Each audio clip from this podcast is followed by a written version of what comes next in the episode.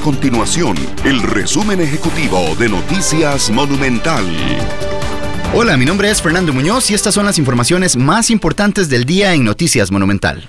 La segunda fase de alerta amarilla en la lucha por detener la propagación del COVID-19 en el país inició formalmente este jueves y el Ministerio de Educación Pública dio a conocer nuevos lineamientos para el cierre de centros educativos. En un inicio, se indicó que solo se cerrarían aquellas escuelas o colegios donde mediara una orden sanitaria. Sin embargo, para acatar las nuevas directrices del Ministerio de Salud, se tomó la determinación de cerrar todo centro educativo con factores de riesgo hasta por un periodo de 14 Un factor de riesgo puede ser que un familiar de un alumno sea sospechoso de tener el COVID-19.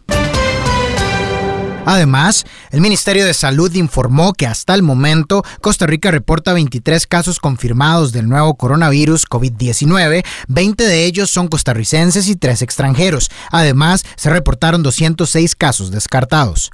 Una de las principales medidas anunciadas por las autoridades será prohibir los viajes de trabajo de funcionarios públicos durante las próximas semanas. Por otro lado, se instruyó que zonas de reunión como cines o teatros manejen el 50% de su capacidad.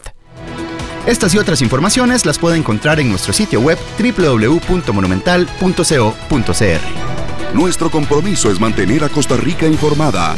Esto fue el resumen ejecutivo de Noticias Monumental.